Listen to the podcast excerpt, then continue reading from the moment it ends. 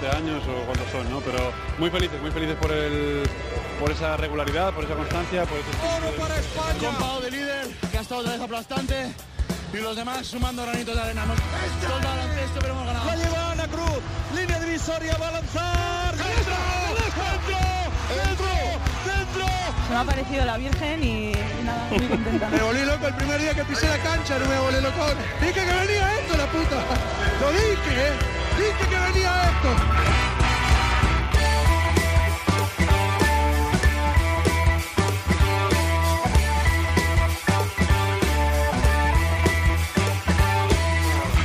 Bienvenidos, Onda Cero Nautas, al capítulo 12 de la tercera temporada de Cuatro Cuartos, primero del año, y te he de confesar que tengo la extraña sensación de ir a toda velocidad, y no es por las fiestas navideñas que acabamos de cerrar, es por los múltiples partidos que hemos tenido y que tenemos, por las dobles jornadas de la Euroliga entre semana, no hay tregua, ni pozo, ni pausa, ni tiempo para degustar tanto manjar que ofrece el baloncesto.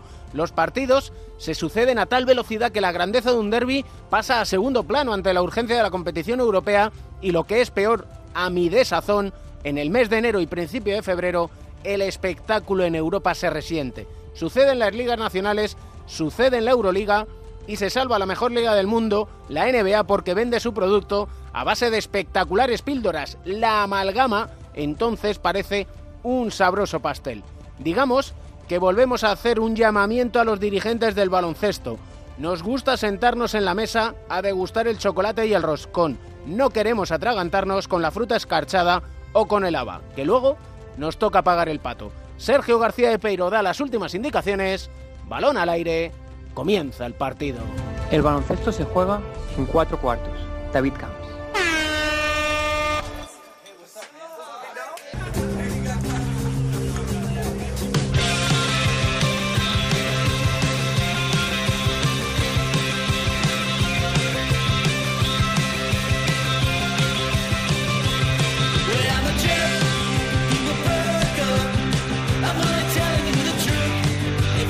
Capítulo del año y pues sí, tenía yo ganas de hablar con un gran amigo. Que además, sorprendentemente, ha renovado su contrato hasta final de temporada. Y a ver que me lo explique, porque yo pensaba que tenía contrato hasta el final de año. Con el Breogán. Don Sergi Vidal, ¿cómo estamos? Hola, buenas. Feliz año, ¿eh? Igualmente. Que estamos, mira, a cada persona que le pedí digo, oye, que vamos a hablar en este capítulo, el primero del año con Sergi Vidal, que ha renovado el contrato. Y todos me dicen, pero para la temporada siguiente digo, no, no, hasta junio. Está todo el mundo sorprendido porque no tenías contrato hasta final de temporada. Sí, bueno, ha sido un poquito. la temporada ha sido un poquito distinta. Yo tenía contrato con el Juventud y, bueno, y al final.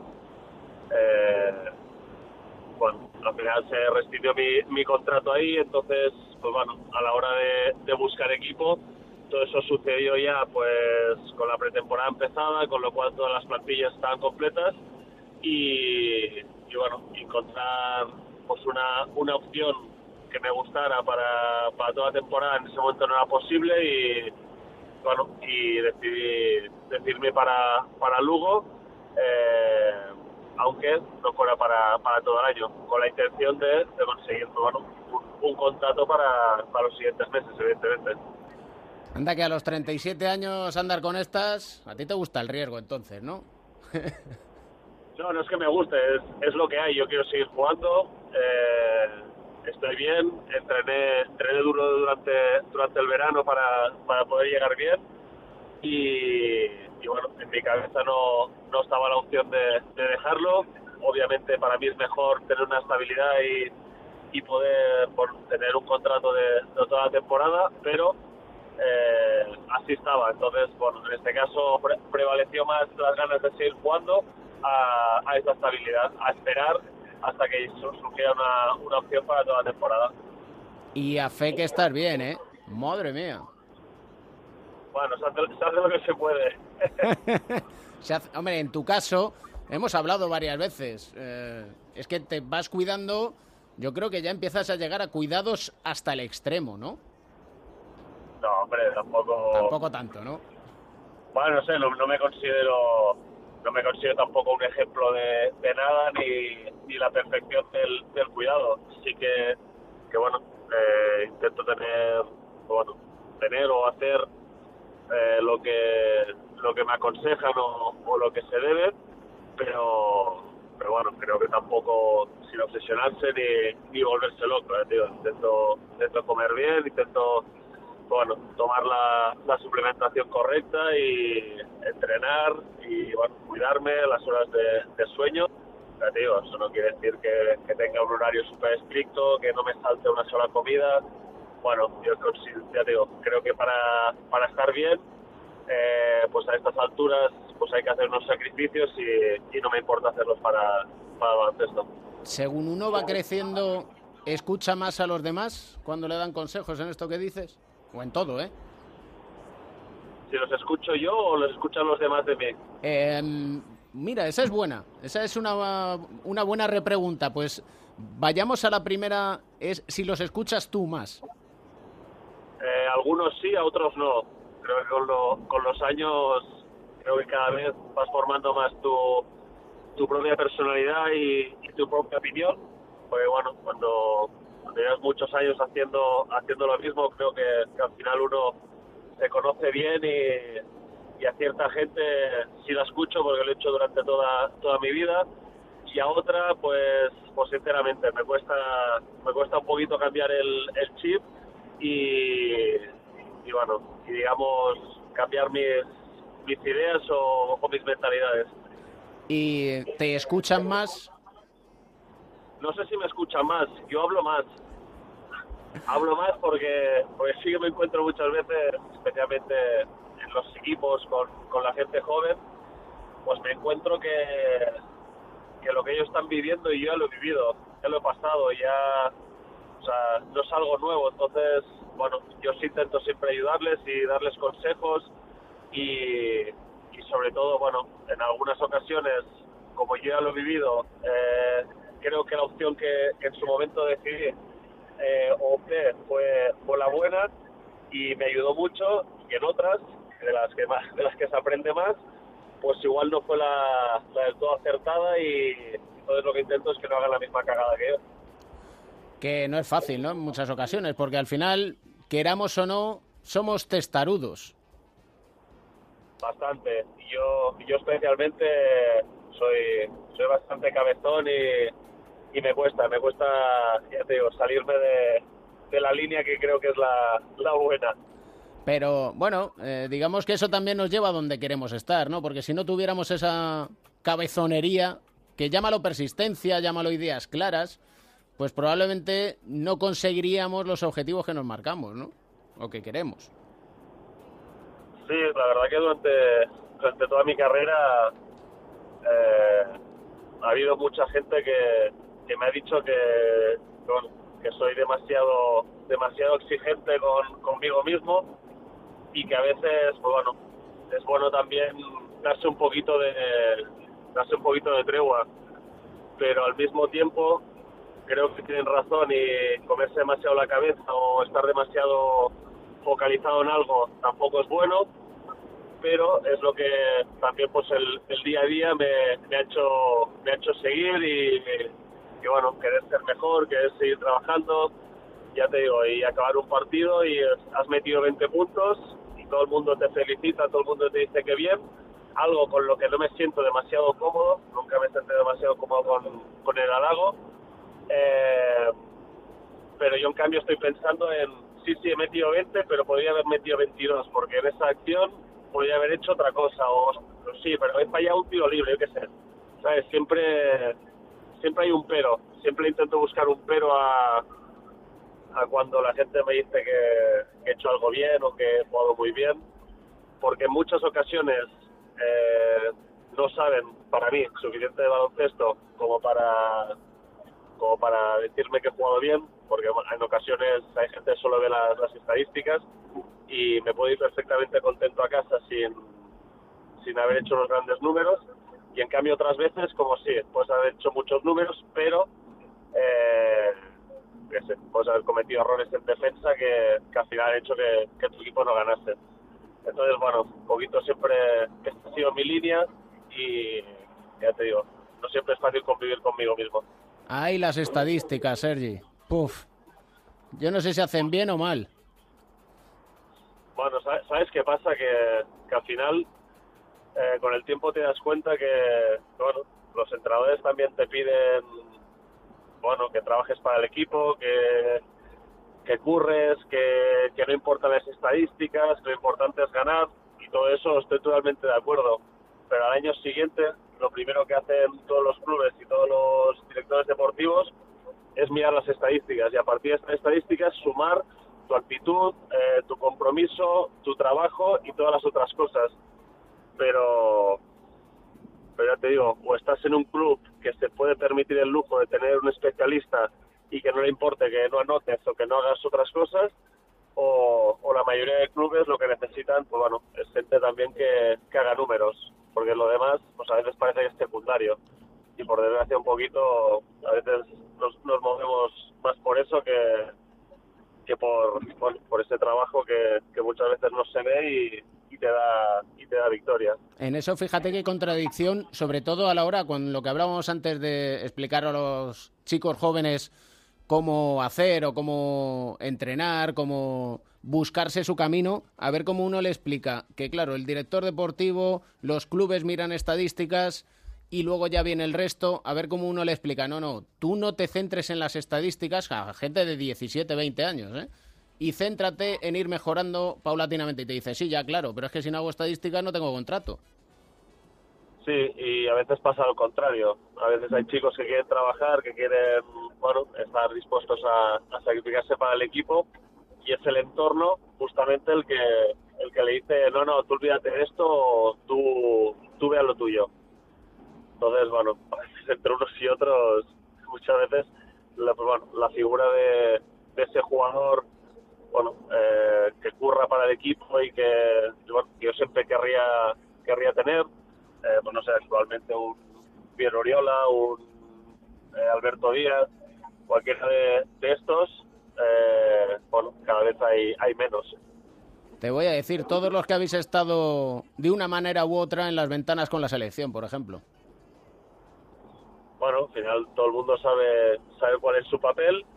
Eh, en algunos en algunos casos la mayoría pues en sus equipos tienen papeles entre comillas secundarios y, y bueno yo creo que, que la imagen y, y, la sensación de, equipo que, que se ha dado en las ventanas pues pues es fantástica es fantástica y, además una manera de, de demostrar pues que, que bueno esas esas segundas unidades o, ese tipo de, jugadores bueno, están a un, a un grandísimo nivel y, lo han demostrado pues clasificando a, España. Fíjate que hablaba a final de año haciendo balance con el presidente de la federación, con Jorge Garbajosa, y me comentaba, este grupo de jugadores han salvado al baloncesto español de la que podía haber sido su mayor crisis en la historia. Sí, la verdad que, bueno, eso eso nos, nos transmitieron una vez todo pasado también. Es cierto que en ningún momento hubo ningún tipo de presión ni, ni nada, pero yo personalmente no, bueno, no era consciente de, de lo que nos, nos estábamos jugando, no solo por, por un tema de prestigio, sino pues, bueno, tema al final de, de, de, de todo el entorno que, que mueve este, esta selección española. No eras consciente. Pues sí, sí. Mejor no ser no, consciente yo, muchas veces, ¿no? No, yo perso personalmente, eh, para mí era un premio, eh, para mí bueno, era una, una, ilusión poder estar ahí. Y, y mi objetivo era, el, bueno, de alguna manera, era el, el mismo que, que, he intentado y, y, he tenido durante toda mi carrera, es el de dejarme la piel. Y si, y si no lo conseguíamos o si no, no éramos capaces de, bueno, de, de ganar esos partidos, que nadie que nadie nos podía reprochar nada. Creo que al final bueno nosotros somos aquí pues fuimos bueno pues fui el bueno uno de uno de los digamos jugadores que se encontró con una situación eh, que nadie había buscado algo que, entre comillas no, no, era culpa nuestra y, y que bueno que teníamos teníamos mucho a ganar, pero también mucho a perder, porque de alguna manera podríamos haber sido los, los señalados y por suerte ahora somos los señalados en, en positivo, pero podríamos haber sido, para que me entiendas, sin comerlo ni beberlo, pues los, bueno, los culpables de que, de que España no se clasificara. Entonces, bueno, yo lo único que quería era, era eso, era divertirme eh, y, y dejarnos y dejarnos la piel. Que como mínimo, si las cosas no, no fueran bien, nadie pudiera decir que, que este equipo no tenía, no tenía ni alma ni, ni garra. Simplemente le, le hubiera podido faltar calidad. Alma, garra y calidad, ya te digo yo que hay y por arrobas. Pues gracias. Creo que creo que se, se demostró. Además, bueno, ya te una, una sensación de, al final nos juntamos una semana y muchos nos conocemos de hace tiempo y otros pues apenas de, de hola y adiós eh, de cruzarte por las pistas y en, una semana de entrenamientos pues conjuntar así un equipo eh, que haya esta, buena química y, y que todo el mundo todo el mundo esté a sea, lo que tiene que estar lo que hablábamos antes a, conseguir ese objetivo y no a, a buscar un, futuro puesto o a bueno o a ganarse un contrato para, para la siguiente temporada. Creo que, ese es el, el éxito en, en mayúsculas y a partir de ahí como dices bueno aún aún no todos siendo pues las estrellas de, de sus equipos al final el nivel del baloncesto español es, es altísimo y, y se ha demostrado Y el del Berogán de momento parece que también, ¿no? En el último mes es el mejor equipo de la ACB. bueno, me entra un poquito la, la risa también cuando, cuando lees esas cosas y, y esos artículos. Pues sí, está bien. Ahora hemos ganado cuatro partidos seguidos y parece que el Breogán es el, el equipo de moda.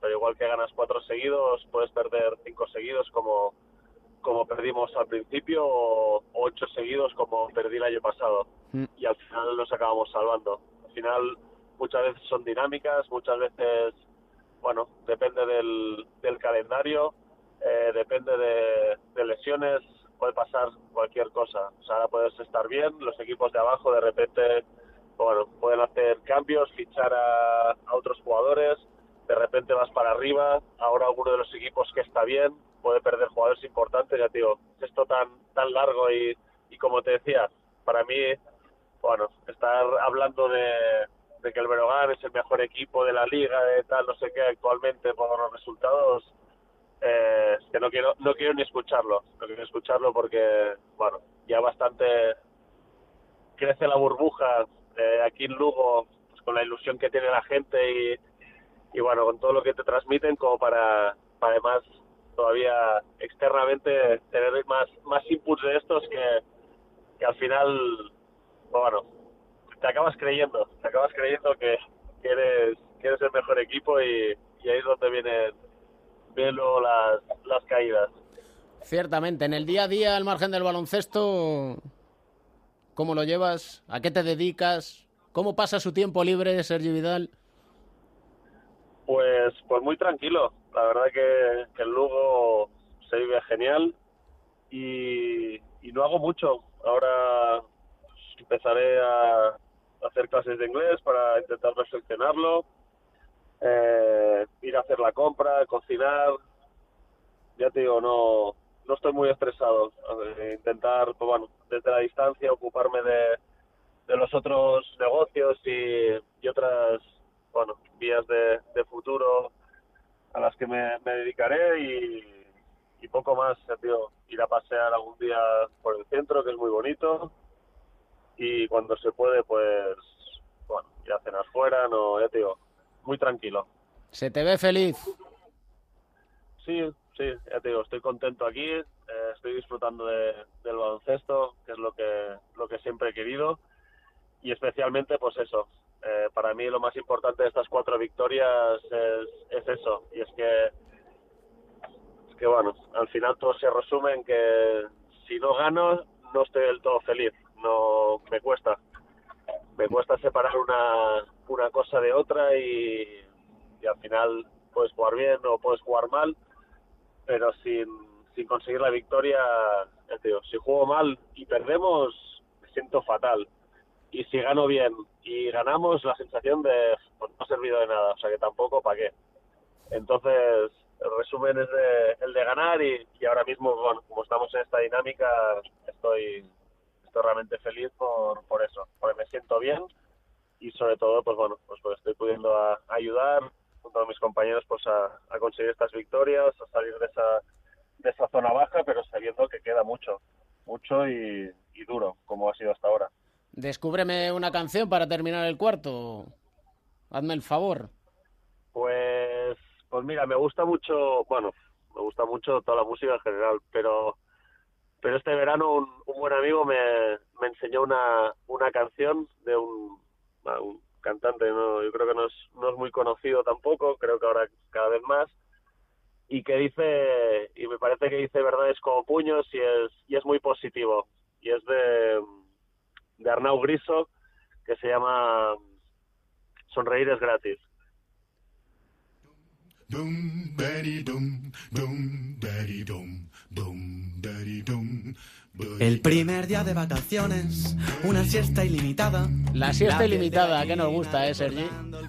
Dice, ya te digo, dice muy, muy, buenas, muy buenas frases que si te las pones a analizar, más de uno las hemos vivido, las vivimos y, y es verdad que te sacan una sonrisa. Pues de eso se trata, de siempre andar sonriendo, ese es nuestro lema y muchas cosas coincidimos y fundamentalmente en tratar de ser felices, aunque a veces nuestra cabezonería nos lleve a pegarnos de bruces contra una pared, que eso, que eso a veces también nos pasa. Sí, sí, mu- muchas veces no, no somos capaces de, separar las cosas y, y tenemos y tenemos mucha suerte muchas muchas situaciones que, que como son el día a día no, no las valoramos lo suficiente. Yo el primero, ¿eh? Y, a veces lees cosas y ves y tal y dices, joder, pues si tiene, esto es una verdad como, como puños. Pero luego sigues a lo tuyo. O sea, no somos, no somos capaces muchas veces de, de tener esa bueno, esa, esa sonrisa o esa ilusión por, por, la, por el día a día. Pero bueno, intentamos mejorar cada, cada vez para, para ser mejores. Siempre un auténtico placer hablar contigo. El placer es mío. Un abrazo enorme. Un abrazo. Con otra lengua, emocionarse con un solo de trompeta. El primer sorbo de cerveza en copa congelada. Besitos en el cuello que acaban en mamada. Espabila, que sonreír es gratis. Orgasmos y armonía. Que no hay prisa, que ser feliz es gratis. En la Liga Endesa el Barça Lassa es líder con 13 victorias, solo dos derrotas. Quirolbet Basconia 11 victorias, 4 derrotas, las mismas que el Real Madrid. Cuarto es el Unicaja con 10 victorias, con 9. Iberostar Tenerife, Valencia Basket, Divina Seguros Juventud con 8. El octavo no va a ir a la Copa del Rey. Que sonreír es gratis. Regala buen rollismo, orgasmos y armonía. Looking through the records in a record shop, heard a little tune that made me wanna pop. Threw on my jacket, laced in my shoes, jumped like a madman to the crazy blues. Wanna rock a party. Después de la charla con Sergi Vidal, un viejo rockero de los que nunca muere, pues tenemos a dos jóvenes rockeros, como son Pepe Catalina y Joe Llorente. Nuestro bloqueo y continuación. Joe, Pepe, ¿qué tal estáis? ¿Qué tal? Muy bien, muy bien, estupendamente. Bien, a afrontar el, el 2019 eh, haciendo la misma jugada. Feliz año, ¿no? Digo yo, habrá que seguir. Feliz año Igualmente. nuevo. Feliz año nuevo. Sí, sí, igualmente, igualmente. La jugada no la vamos a cambiar, ¿eh? Ya os aviso, porque funciona, va bien, anotamos con facilidad. Sí, en- además se pierde ya en la noche de los tiempos esta, ¿eh? Yo cuando era Junior yo ya se hacía y antes también, ¿eh? O sea que... Y, y- y hoy en día mm, nos copian, Pepe. Viene a Sí. ser todo bloqueo y continuación.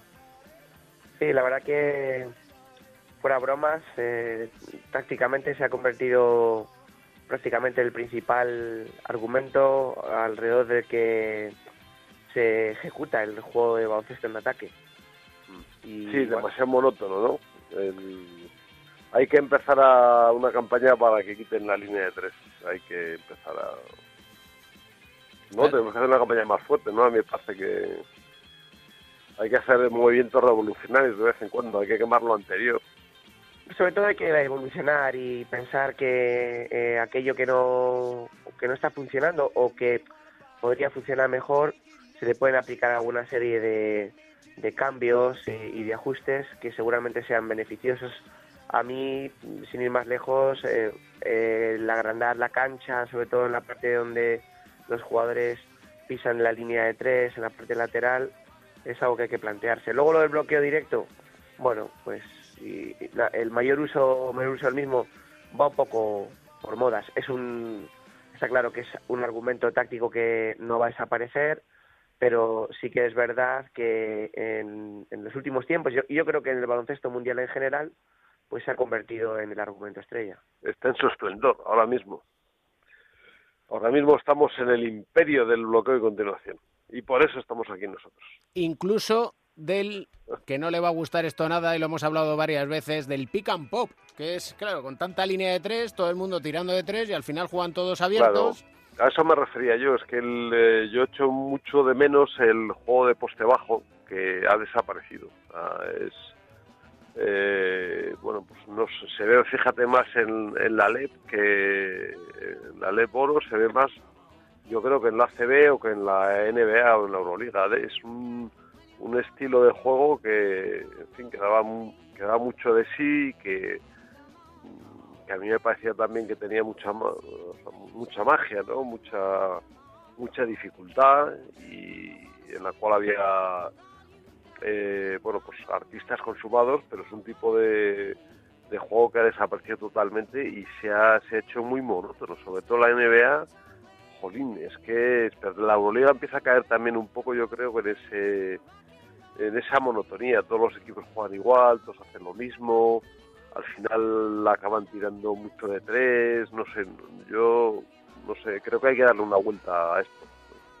Demasiado mecánico todo, ¿no? Da la sensación como e incluso en las defensas eh, yo me fijo mucho en eso que, estáis comentando porque directamente ya es que el jugador le pasó el otro día a Sergi Yul en una defensa que le hicieron una puerta atrás porque claro, él directamente iba hacia afuera que es la jugada que ellos tienen clara y entonces claro, le sorprendió y, le quitó de... de- y, y miró Sergi Yul como diciendo, vaya hombre, me han cambiado la jugada.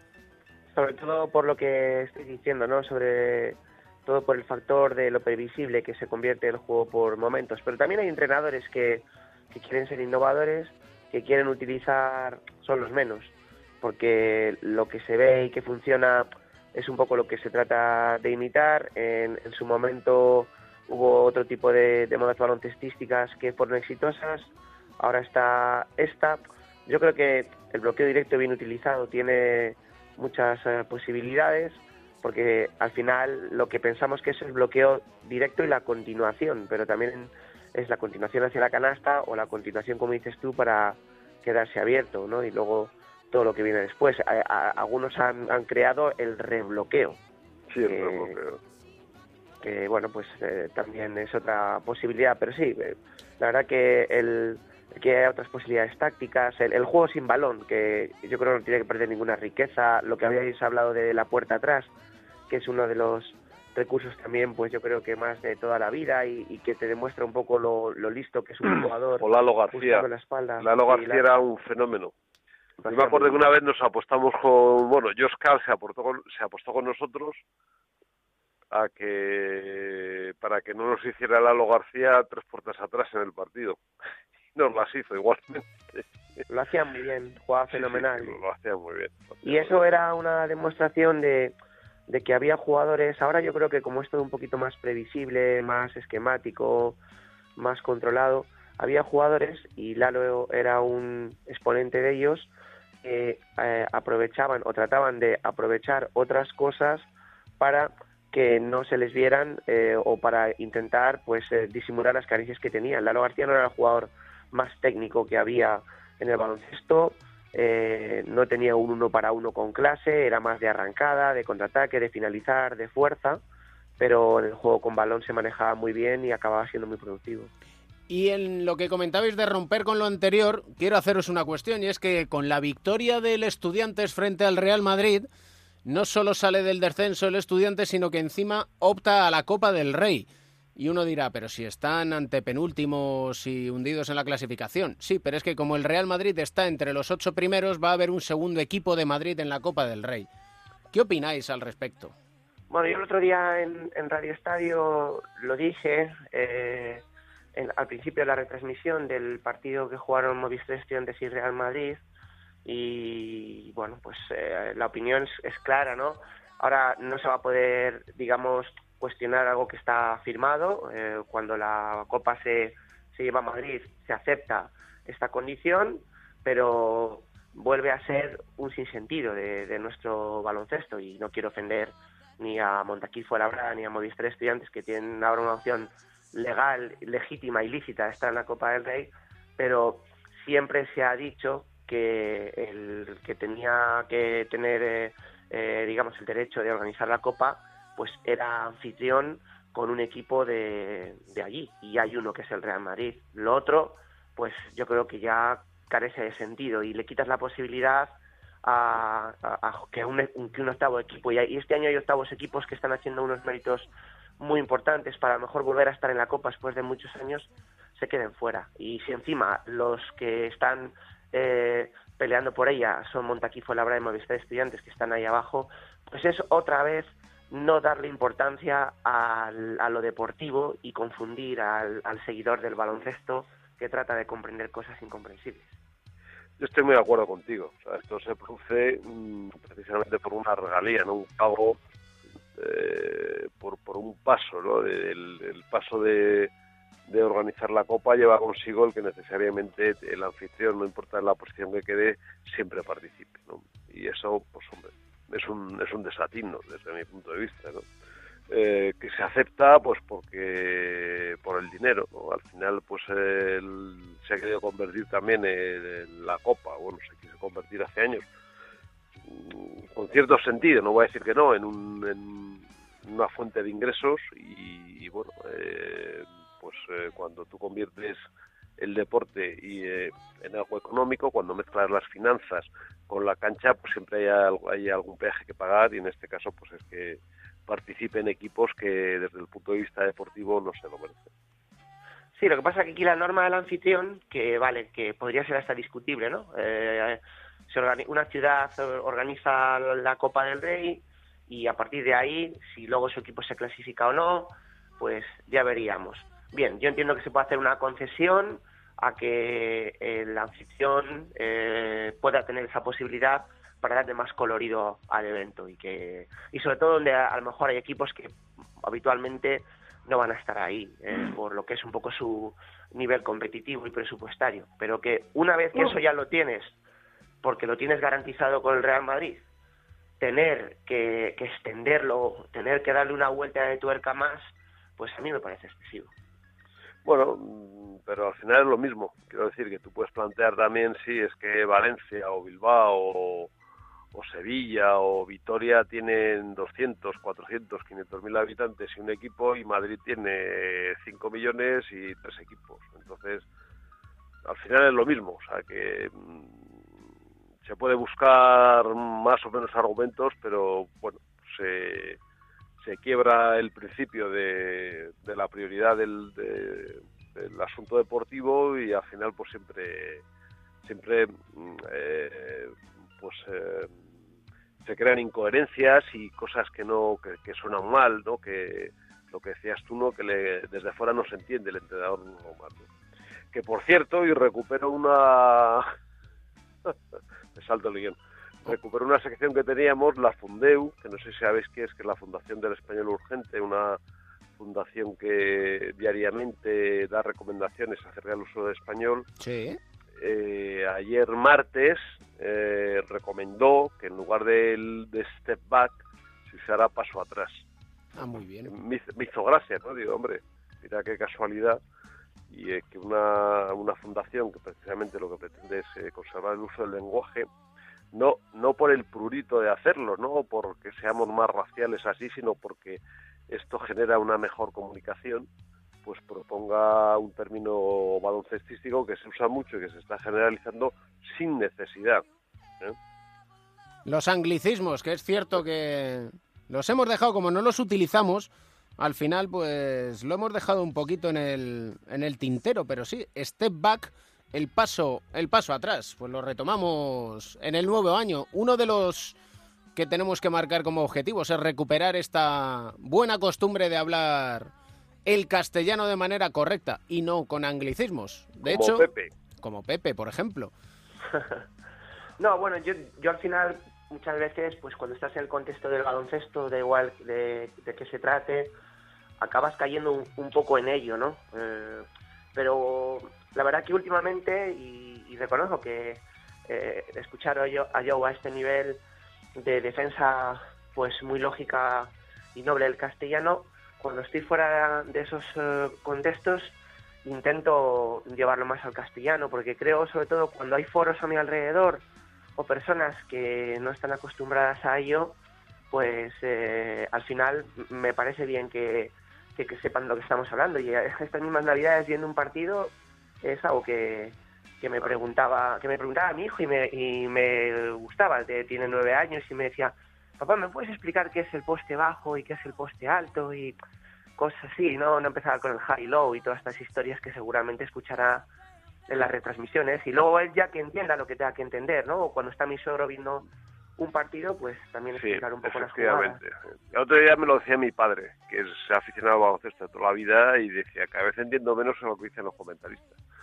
Y es verdad, ¿no? Eh, Pero incluso una persona joven que no esté eh, especializada en el baloncesto se puede quedar sorprendida por el uso de algunos términos. Eh, de hecho, yo alguna vez hay algún término que usan eh, los comentaristas de televisión que no logro capaz de- que no soy capaz de entender, ¿no? Entonces, yo creo que este es un problema eh, bueno, pues que en su tiempo empezó por el que algunos eh, comentaristas de radio y de televisión querían darse un toque de distinción con el emple- emplear palabras así en inglés que tenían perfecta traducción y que luego se tradujeron. Y ahora es una avalancha que, que, en fin, que a mí me parece un poco innecesaria que fomenta la, la mala comunicación.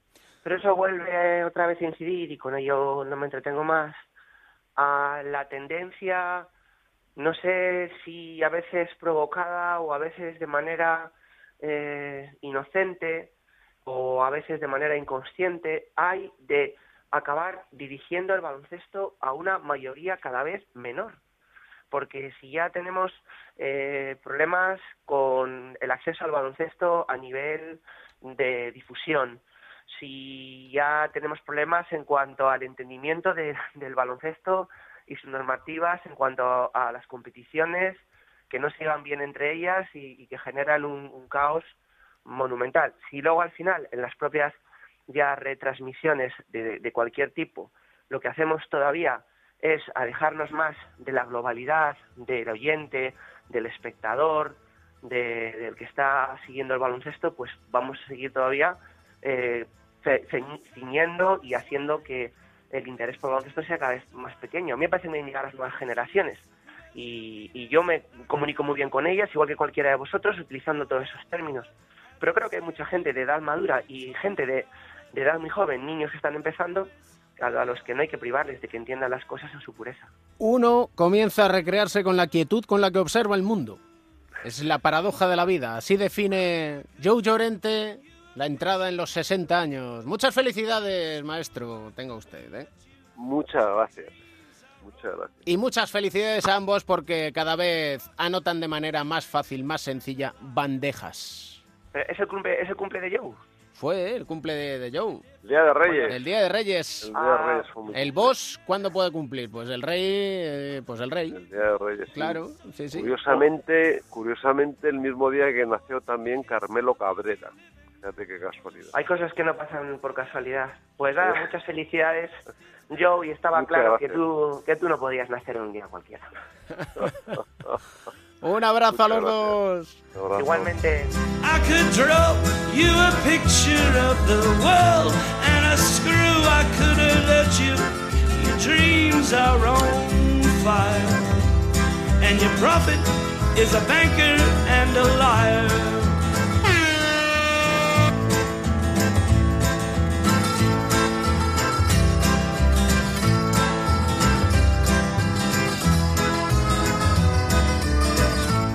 Anota. Anota el segundo, que no el primero. Prepelir de tres. Falla el rebote para Nick Canermelli. Se acabó el derby. 93 Movistar Estudiantes. 88 Real Madrid. Pues ahí está el final, Pepe. Sí, la verdad que merecida ¿eh? la victoria para Movistar Estudiantes. No me extraña más que lo celebren. And your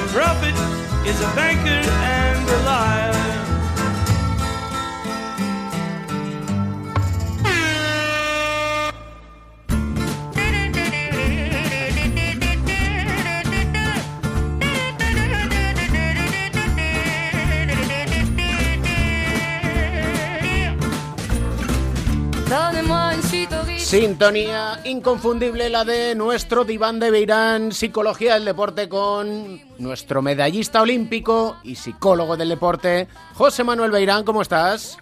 Muy bien, David, feliz año nuevo a todos. Feliz año nuevo, yo no sé hasta cuándo se puede decir año nuevo, yo creo que hasta el año que viene diré año nuevo. Sí, hombre, yo creo que por lo menos hasta la mitad del año se podrá decir, sí. Sí, porque imagínate cuando no ves a alguien en un mes, por Claro. ejemplo, hasta el mes de febrero, pues le tendrás que felicitar el año, por mucho que le hayas mandado un WhatsApp, ¿no? Sí, sí. En esas estamos con las felicitaciones y hemos de decir que, claro, terminamos el año haciendo un balance de cómo nos había ido la temporada y tenemos que empezar el año haciendo una reflexión y es qué es lo que queremos conseguir, es decir, lo que denominamos establecimiento de objetivos. Sí, eso es una de las cosas que, eh, que no, no pueden faltar nunca. Siempre tienes que tener un objetivo. Eh, es la dirección en la que quieres ir, cómo quieres eh, hacer las cosas y a dónde quieres llegar. Entonces eso hay que ponerlo a principio de temporada. Se puede poner en cualquier momento, depende de lo que quieras cambiar, pero en, en un equipo, o eh, individualmente también, de las dos maneras, habría que hacerlo a principio de temporada. Lo que pasa es que luego es muy importante hacer un seguimiento, ver cómo van las cosas, hacer una evaluación una o dos veces al año, pero por ejemplo las navidades, o en este momento que estamos prácticamente a mitad de temporada, es un momento estupendo para repasar si, lo- si estamos consiguiendo los objetivos, si estamos yendo en la dirección correcta. Porque si es así, si vemos que las cosas van bien, viendo que estamos cumpliendo los plazos y los objetivos a medio plazo que nos hemos puesto, aproximadamente hasta mitad de temporada, pues lo que hay que hacer es reforzar eso, seguir convencidos de que lo que estamos haciendo lo estamos haciendo bien y si no es así, pues volver a plantearse los objetivos. Los objetivos nunca pueden ser tan rígidos como para que no se puedan cambiar, porque nos estaríamos atando a ellos. Entonces es volver a planteárselos otra vez y ver qué cosas podemos mejorar. La rigidez. Eso no es bueno. No, no es bueno. Siempre hay que siempre hay que tener una salida. Si tú ves que no tienes salida, a veces parece que es mucho mejor ponerte las cosas clarísimas y que de aquí no nos salimos. Sí, pero si luego las cosas van mal, parece que estás atrapado. Siempre tienes que tener una salida. Siempre tienes que saber si las cosas van bien o mal. Lo de los objetivos es como si tú coges el coche y te quieres ir desde eh, Madrid a Barcelona, por ejemplo. Pues mm, el objetivo final es llegar a Barcelona, pero hay unos objetivos intermedios, que sería pasar por Guadalajara, pasar por Zaragoza, y eso es lo que hay que mirar. A mitad de, camino, ¿estamos pasando por Zaragoza? Sí. Luego el camino está bien, seguimos haciendo las cosas como las estamos haciendo. Que resulta que nos hemos desviado y estamos yendo por otro sitio, volvemos otra vez a cambiar el rumbo hasta que, hasta que cogemos otra vez la, senda correcta. Sería lo mismo, no, no podemos ser tan, tan flexibles que decir, bueno, yo voy en esta dirección y pase lo que pase, sigo en esta dirección, porque entonces podemos llegar a un sitio al que no queríamos llegar. Y en ese Madrid-Barcelona, si encontramos un atasco y una retención de varios kilómetros, ¿qué hacemos? lo- en, en psicología lo que intentamos trabajar siempre, intentamos tener en cuenta son qué dificultades van a surgir en ese camino. Y esa es una de las cosas que es bueno pensarlas antes. Entonces tú cuando sales de viaje puedes decir, bueno, y ahora, si, si tengo un atasco, porque me ha pasado otras veces, porque sé que puede pasar, ¿qué voy a hacer cuando pase eso? Si lo tengo pensado es mucho mejor. Si no lo tengo pensado, bueno, pues tendré que replanteármelo en ese momento. Pero si tengo pensado que puede haber un atasco, pues lo que tendré pensado es, bueno, pues voy a desviarme en esta otra dirección hasta este pueblo y de aquí quitar este atasco que tenía en esta carretera. O, o a lo mejor lo que tengo que hacer es pararme, esperar a que pase el atasco, aprovechando ese tiempo pues para disfrutar del viaje o para hacer una visita a alguna ciudad, o sea, es estar haciendo otra cosa, otro objetivo que también nos pueda ayudar y volver luego un poco más tarde a ese camino. Y en un calendario como el que tenemos tanto en la NBA como en Europa, pero quizás sea un poquito más extenuante en Europa porque se supone que día a día te vas jugando más cosas que en la NBA.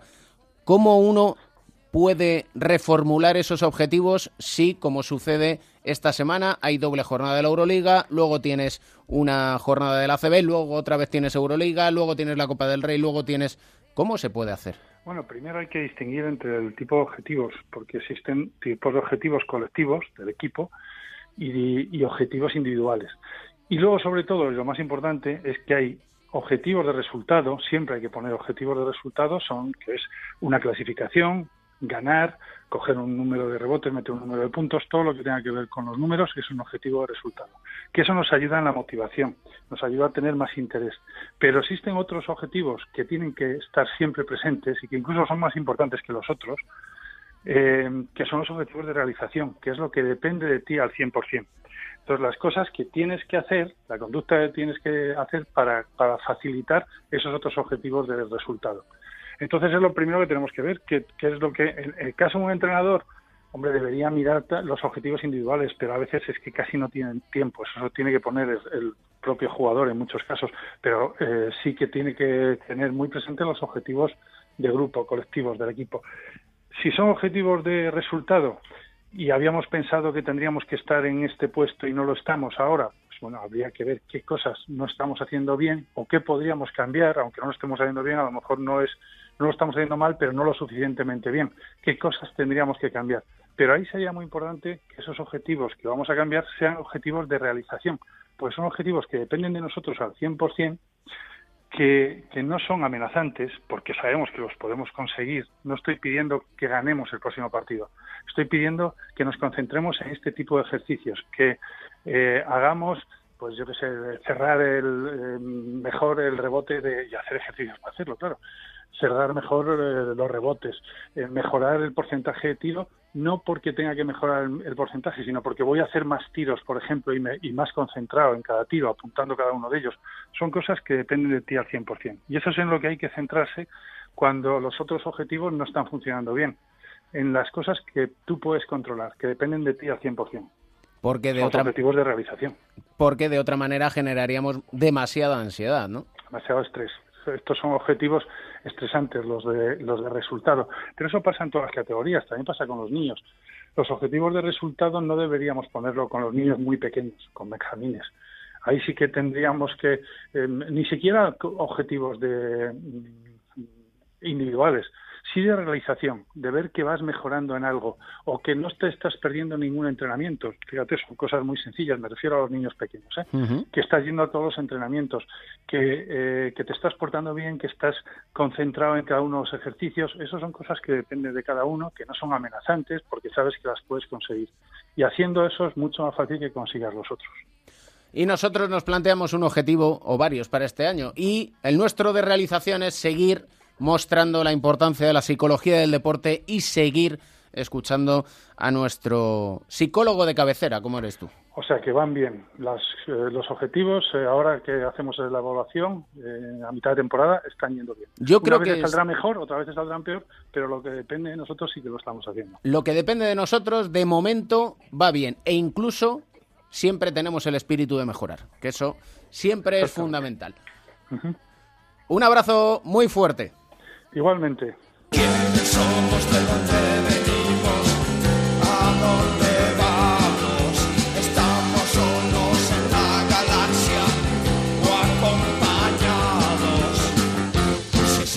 De Pro, Melotero, ¿cómo estás? ¿Qué pasa, Camps? ¿Cómo andas? Feliz año a ti también. Ahí estamos, con cara de polvorón todavía, ¿eh? ¿Ya eres rotonda o no? Me falta uno para que Google me catalogue como rotonda. Veo que no solo a mí me ha llegado eso, ¿eh? Vamos a ver, estoy harto, harto de los mensajes impersonales. Aquí somos al portador. Aquí somos de mensajes personales. Detallado, te personal. quiero mucho. Aquí, sí, te sí, deseo bien. lo mejor a ti y a todos los tuyos. ¿Eh? Como le deseamos lo mejor al nuevo fichaje del Unicaja de Málaga, Boatwright. Eso para ti, para mí es el amigo Ryan, no me voy a complicar con mi inglés. Bueno, es un jugador eh, muy distinto a lo que a lo que tiene Unicaja, ¿no? Es un jugador eh, muy parecido a su gran ídolo que es Allen Iverson. Es un jugador pequeñito, rápido, anotador, aunque Unicaja lo quiere para el rol defensivo que tenía Alberto Díaz. Y así lo ha dejado bien claro Casimiro. Es cierto que él también puede hacer ese rol. De hecho, él, cuando se proclama campeón con, con ética de la Liga Universitaria, hace ese rol de, de jugador defensivo para parar, entre otros, a Wilkeding, al jugador de, de Maccabi. Y lo que queremos es conocer a Ryan Jamar Boatwright, que es del 92. Es del 92, es un jugador de 26 años, además eh, cumplió el 27 de diciembre, los tiene recién, recién cumplidos. Bueno, él es hijo de Tanesha, eh, su madre, era una atleta, una metedora atleta de 17 años, eh, hacía atletismo en Aurora, un suburbio cerca de la capital de Chicago. Y con 17 años se quedó embarazada de uno de los entrenadores de atletismo que tenía. Eh, claro, eh, su carrera truncada. De hecho, su entorno le dice que, que lo mejor es que no tuviera el niño, que su carrera, ella decide abandonar el atletismo y dedicarse a su hijo. Y se convierte, después tiene más hijos, se convierte en madre soltera de cuatro niños. Y eso hace que Ryan, para mí Ryan, te lo he dicho antes, pues que madure muy pronto y que se convierta casi en, en el padre de, de sus hermanos. ¿no? Él desde muy pequeño, con dos años, tuvo contacto con el baloncesto, la madre quería que le hiciera deportes, era muy bueno en fútbol americano, pero a pesar de ser muy pequeñito, siempre tuvo un don para, para el juego de baloncesto. Su madre describe su habitación como una pelota naranja, eh, la cinta VHS de Alan Iverson, la respuesta que sonaba una y otra vez, y un niño jugueteando con el balón en su habitación y haciendo ruido toda la noche intentando imitar los movimientos de, de que es su ídolo, hay una historia que nos lleva a sus inicios como jugador, un prometedor jugador de baloncesto a la tierna edad de 14 años. De 14 años era una mega estrella. Él con los 14 años recién cumplidos va a un campus de fin de semana donde está Tim Floyd. Entonces era el entrenador de la Universidad del Sur de Carolina, la University South Car- Southern Carolina. Y lo ve, le impacta tanto que le ofrece una beca deportiva. Se convierte en el primer jugador de la historia del baloncesto en Estados Unidos que tiene, entre comillas, contrato con una universidad antes de tenerlo incluso con una high school, con una escuela eh, secundaria. Es un caso único. ¿Qué pasa? Que por azares de la vida, faltaba todavía mucho tiempo, él elige después jugar en, en Aurora, en la high school de, su ciudad. Eh, Tim Floyd deja la Universidad de South Carolina y se queda sin la beca. Era un contrato verbal, evidentemente, Él ficha por West Virginia. Al día siguiente de su, entre comillas, fichaje, fichan otro base, decide romperlo y al final acaba en la Universidad de Connecticut, donde tampoco lo pasaría, sobre todo al principio, realmente bien. Sí, porque tuvo muchos problemas para poder jugar. Mm, bueno, él inició- fue incluso el inicio de un debate a nivel nacional de el cobro de dinero de los entrenadores de la liga universitaria y de las bonificaciones a las familias. A él se le condena a no jugar porque su madre eh, le pidió a un amigo dinero para poder comprar billetes de avión para ir con, hij- con su hijo a ver las universidades que le querían reclutar. ¿Qué pasa? Que ese amigo de su madre era el que había sido su entrenador en la secundaria.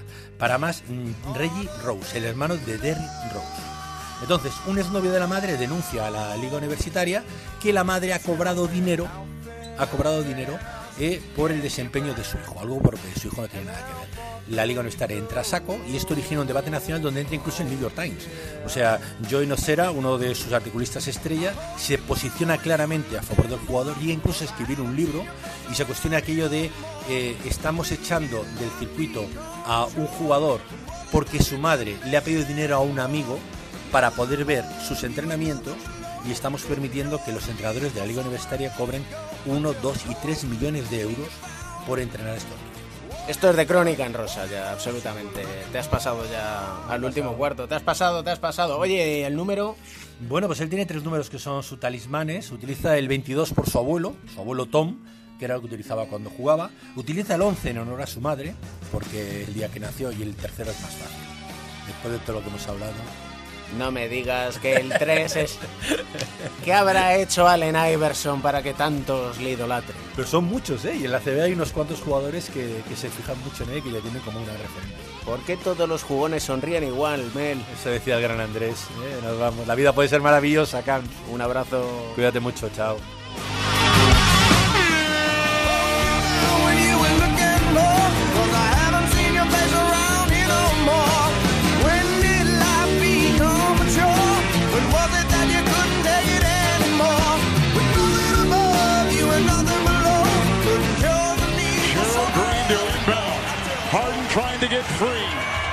Three, down to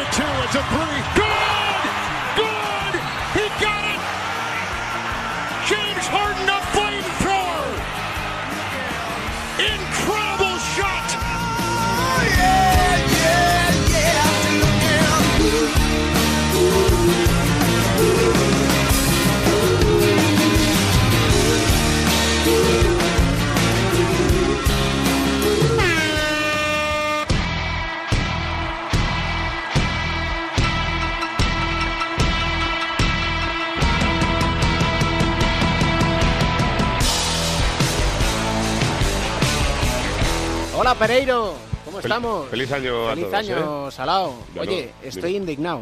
¿Por qué estás indignado? Pues porque ha nacido una estrella, no se llevó el globo de oro. Bueno, yo- a mí también me dejó un poquito así así el tema, ¿eh? Me parece muy mal, muy Bueno, mal. Tú viste la peli al final, ¿no? No la he visto todavía, Entonces, ¿qué- pero me parece muy mal porque Ah. tú me has recomendado la película. Bueno, ya he visto el caso que me has hecho. Eh, ya, pero date cuenta que no voy a ir solo al cine. Bueno, Entonces pues yo- tengo que encontrar el momento para Voy, voy- voy yo contigo ir otra vez, acompañado. no pasa ¿sí? nada, sí. Ah, bueno. Bueno, pero ya no la ponen, ¿no? Bueno, la pondrán en, en La uno, en pondrán uno de esos de 20 butacas. Sí, hombre, en alguna de versión original que son las que me gustan a mí. Eso. Y las que le gustan al Papa de Mateo. Dame, está claro. Hola Edu, feliz año, ¿eh? ¿Qué pasa? ¿Qué tal? Feliz año. ¿Cómo estás? Muy bien, muy bien. ¿Ha nacido una estrella o no? Bueno, de- depende, ¿no? Depende. Ya estamos. Feliz 2019, Edu. Gracias Edu, feliz Navidad. Eh, ha nacido una estrella, bueno. Sí, ¿Y qué, tal, ¿Y qué tal el día? Empieza fuerte el trastoque de Redusel, ¿eh? Sí, sí, sí, sí. Madre mía. No le sienta bien la, la parte alta de la City, ¿eh? No, la verdad es que Que el está- estar con Está ahora ahí la con gente de Alcurnia, Está con el pijerío y no le, no le va muy allá, ¿eh? Mira, yo hablabais otro día de hablabas ahora de la, de de la estrella. Yo lo último que he visto de estrella, fíjate, mis navidades han sido ver Spider-Man eh, y en, en tele lo último que he visto para estar a la moda ha sido Moneyball. O sea, eso es lo desfasado que vivo yo en mi vida. Vas bien. Eh, te- pero te estás acercando, ¿eh? Porque Spider, Poco, poco. eh, eh, Spider-Man es de hace un par de años y Moneyball igual tiene 6 o 7 No, no, pero Spider-Man de dibujos. de Ah, entonces, como, como dice mi primo pequeño, los dibus, ¿no? de los dibujos. a ver si eso. te piensas que Edu se va a ver las películas del 2018. No, no, no. Vamos por Dios. No, no, no, no, no, ¿Estamos, es- ¿estamos locos o estamos es- locos? En, Baja- en Bajada Onda no se lleva eso. Madre mía de mi vida. Oye, bueno, a, ¿qué? Lo- a Londres vosotros podéis ir, ¿no? Sí, sí, yo sí, creo. Y tú, Edu, también. No, si yo no, y yo si no lo pregunto en casa, no tengo problema. Pues yo creo que sí.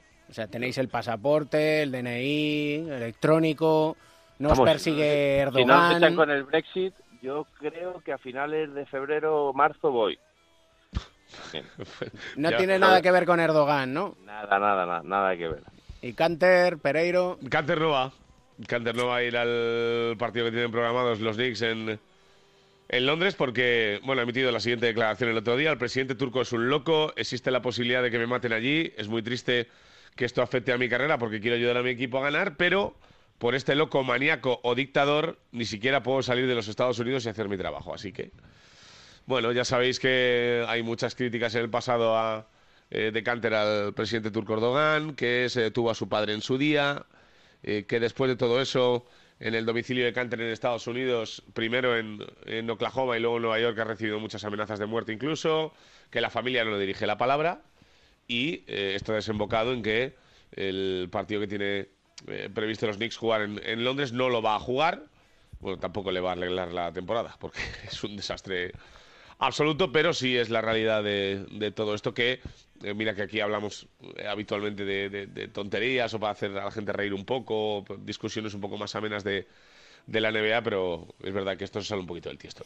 Y Turkoglu, ex jugador de la NBA, ex jugador de la selección turca, ahora presidente de la Federación Turca, sale diciendo, como no podíamos esperar menos, que el problema de Canter no tiene nada que ver con que esté perseguido por Erdogan y cosas por el estilo, que es de pasaporte. Es de paso que no tienes. Claro, que no puede salir, que no, que si sale de Estados Unidos puede ser detenido por Turquía. Bueno, pues es la realidad también de, de- de todo esto. Pero, eh, no sé, creo que llegamos a, a puntos insospechados en la práctica del deporte. Está claro que la crítica nunca puede conllevar eh, una amenaza de muerte o una detención, creo yo, ¿eh? Eh, Pero, ojo, que Canter, Canter publicaba el otro día en redes eh, que su pasaporte está al orden, ¿eh? A mí lo está el orden el que tiene en la mano. Sí, pero a mí lo que me Claro. ha parecido un poco salida de tiesto, que no he entendido muy bien, a ver si, si vosotros sois capaces de ilustrarme, es la papeleta de Turkoglu. ¿O tú cómo qué va a hacer? Ya, pero ¿a cuento de qué sale? Si no tiene nada que ver. Pues Eh, no es la primera vez, yo creo, ¿no, David? Que se mete No, con, no, con no. Canter. No, no, no, esto es viejo ya. Yo no Sí, sé si tienen algún tipo de relación cuando era jugador Turkoglu y con Canter han tenido algún dime y direte.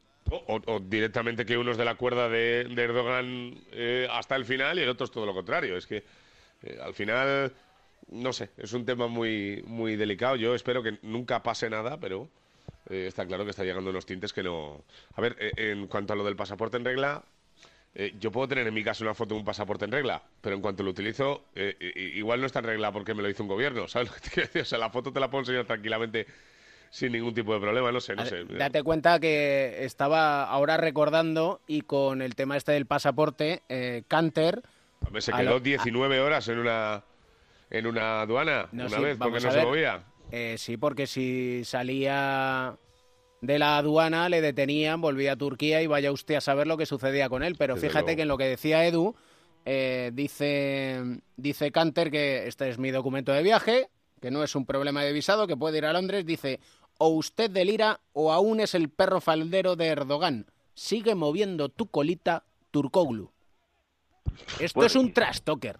Sí, y además, y además Canter también ha denunciado que por los problemas que tiene en Turquía con el presidente eh, se le está yendo mucha pasta en, en, en patrocinios, ¿no? Él decía que cómo es posible que jugando en Nueva York, que es la meca del básquet, él no tenga ningún patrocinio deportivo con alguna de las principales marcas de zapatillas, ¿no? Y él decía que tuvo reuniones con estas grandes eh, multinacionales de las zapatillas y que le dijeron, mira, es que en el momento en el que nosotros te firmemos, eh, no- eh, la gente quema nuestras tiendas en Turquía. Así que es un, es un problema también, ¿eh? Sí, sí, es un problemón muy serio. Tenías otra cosa por ahí en Crónica en Rosa un poquito Sí, más tengo- amena, ¿no? te- Tengo un- una pregunta, no sé si es un quién sabe dónde de, de Lobatón o algo por el estilo, pero me gustaría saber dónde está la Barbol. Os, lo, digo en serio. O sea, me gustaría saber dónde, está. O sea, no sé si esto corresponde a que Lebron nada más pisar Los Ángeles le metió un guantazo y lo dejó en el sitio. eh, eh, si directamente le, tienen encerrado en, en- esa casa tan bonita que tienen de 6 millones de, de dólares y su hijo ya directamente no le dirige la palabra. O sea, me gustaría saber dónde está, qué hace, que, si está bien, si, si no sé, si... ¿Y los otros, aparte de...? No, no, lo- los otros, nosotros sí sabemos dónde están, porque el, eh, uno eh, está en la Liga de Desarrollo desde hace un mes y el otro está jugando la liguita esta que ha montado su padre, pero es que no aparece ni por la liguita el padre. Entonces, no he vuelto a escuchar una crítica al entrenador, no le, no le he vuelto a, a escuchar hablar de su hijo, de LeBron, de los Lakers, de nadie. No sé si estoy preocupado. O sea, te lo digo en serio. No sé si puede ir a Londres, no sé si, si, si, si puede ir a la Roza Village, no sé si puede salir de casa, no, no sé qué le pasa. ¿Habrá encontrado el amor? Pues ya lo tenía, ¿no? ¿Otra vez? ¿Dos veces? No lo sé. Pero si Digo. tiene 20 hijos, tú. Bueno, pero ¿qué tendrá que Esos ver? que, esos que eran sin amor. Bueno, ahí ya tenemos que empezar a investigar. claro. no sé yo, ¿eh? No lo sé, no lo sé. Pero, ¿Habéis leído algo de él? Es que buscaba no, conciencia, no, no. ¿eh? Que no, que no. No sé. No, no, no, anda desaparecido, anda O sea, desaparecido. bueno, también me da un poco de miedo por el hecho del de, de- de- de la reentré. Porque igual el día que vuelvas te, te- te- te cagas. O sea, A ver, que deseamos que vuelva. No, no, no, no, no, no. Sí. Que no, que no. Hombre, ¿y el juego que te da? D- Ninguno. Si estoy en positivo. O sea, vamos, tanta apaño es como dejes. Desde que no abre la boca gano partidos. O sea, deja, déjate. No, no, no, fuera, fuera. Encima su hijo juega bien al básquet. No sé. No, no, no, por mí que no aparezca más, ¿eh? Aunque hubo, pues, yo que sé, un día, pues por decir algo de él y... Que aparezca para sé. decir una cosa. Dona médula. Eso, mira, ahí está. Y que sí, date una vuelta. Porque de eso se trata. De donar médula. ¿Eh, Edu? Sí, sabes que a partir de una simple analítica de sangre puedes convertirte en ese donante de médula que salve la vida a algún peque y bueno, ahora hay muchos peques, muchos mateos que necesitan ese donante de médula. Dani, por ejemplo, que está ahora en esta búsqueda desesperada un poco, al igual que muchos otros, de encontrar su donante de médula y que es muy fácil, que salvas vidas y que le puedes convertir en ese donante compatible de alguien y regalarle una segunda oportunidad. Yo creo que no hay nada más bonito que regalar vida en vida. Así que animamos a toda la gente que se haga donantes de médula. Y tenemos la historia de superación para cerrar este primer capítulo del año. Sí, vamos a hablar, fíjate, iba a hablar de una historia rocambolesca, que era la de la bajada a los infiernos, la desaparición de Michael Carter Williams, que era un jugador que hace cinco años era rookie del año y que el otro día le cortaban los, los Bulls, ¿no? Para no hacerle garantizado su contrato y ahora está sin, sin equipo. Y viendo un poco la plantilla de los Bulls, eh, decir por qué no han querido a este ex eh, rookie del año, te encuentras con un jugador con al que llaman Arch allí, Ryan Archidia, Archidiácono, que yo creo que se hizo famoso en, en Vilanova, en la universidad, porque fue ese jugador que le dio una asistencia agónica a, a, Jenkins para que anotara una canasta y dejara a Michael Jordan en la grada alucinando ¿no? con, con la derrota de, los Tar Heels. Es un jugador que fue el equivalente del MVP, que es el MOP, el Most of, y ese jugador eh, es que no fue ni seleccionado ese año en el en el draft y me ha costado ver eh, una relación de jugadores que fueran MVP de las finales de la NCAA y que no fueran eh, seleccionados ni, eh, ni en el draft, ¿no? Que tiene que ser complicado, ¿eh? Que hay 60 elecciones y hay algunas bacaladas importantes. Pues este jugador no fue seleccionado, pasó por la liga de verano con, con los Spurs, tuvo ahí una aparición por la liga de, de desarrollo. El año pasado jugó algo en la NBA con los Bulls y este año se ha ganado el contrato garantizado. Es un base que, que bueno, eh, empezó jugando al básquet en el salón de su casa, en una canasta de, de Fisher Price ahí en Filadelfia y yo creo que parecía muy complicado que se hiciera hueco en, en, la, en la NBA, pero él dice que este camino tan complicado le ha... Le, sabe mejor ¿no? el, el camino que ha tenido que recorrer es verdad que están los Bulls, que no, al igual que los Knicks, eh, no son ninguna maravilla. Eh, sí le superan los Lakers de, de Pereiro, pero es un jugador que, yo creo que es un, un jugador de rol. Eh, estaba promediando unos números eh, medianamente decentes para, para ser un segundo o tercer base. De hecho, ha tenido una titularidad en, en Chicago este año con una plaga de lesiones y bueno, pues es un poco la cara amable, nunca sé si es la de cal o la de arena respecto a la mala noticia de, de, de Michael Carter Williams, del que ya ahondaremos durante el mes de, de, enero de este año. Sí, señor, y ahondaremos también en la música que siempre nos recomienda Mateo para empezar el año.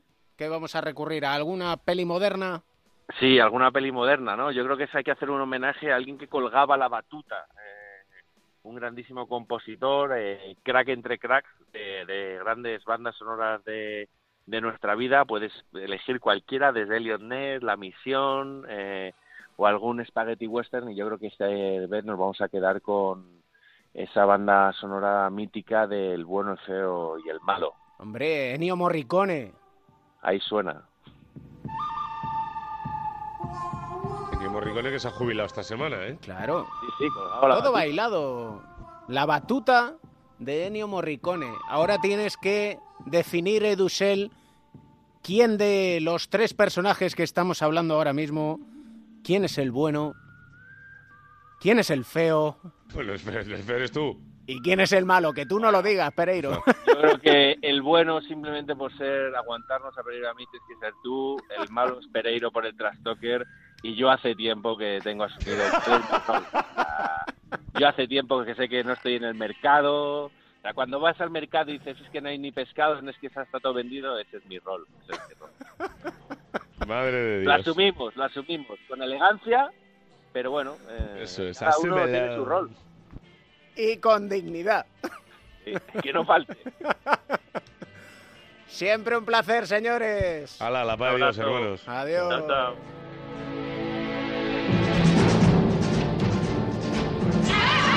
Nos lo ha dicho nuestro protagonista Sergi Vidal en el primer cuarto y por si acaso te lo vamos a repetir para terminar. Encontremos el valor en las pequeñas cosas. Sepamos disfrutar de los pequeños detalles, como por ejemplo saber quién es el bueno, quién es el feo y quién es el malo de cuatro cuartos en onda cero.es, porque así siempre vamos a tener un buen motivo para sonreír.